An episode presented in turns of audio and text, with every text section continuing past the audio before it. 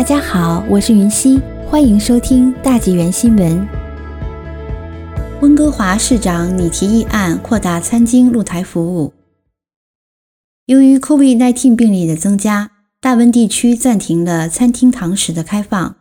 温哥华市长表示，他计划提出一项议案，进一步扩大餐厅露台。据 News 幺幺三零报道，市议员杨瑞兰表示。很高兴市府正在寻求解决方案。不过，他说他去年已经提出了临时加速露台计划的议案。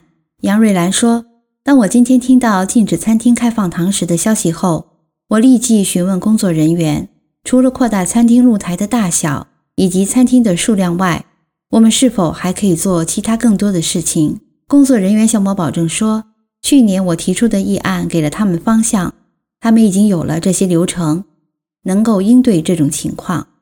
据杨瑞兰介绍，已经有近四百家餐厅采用了这个项目。他正在等待听到市长的议案是否会带来新的内容。我们需要做的就是加大力度，让餐馆都能拥有自己的露台，发放更多的露台许可证。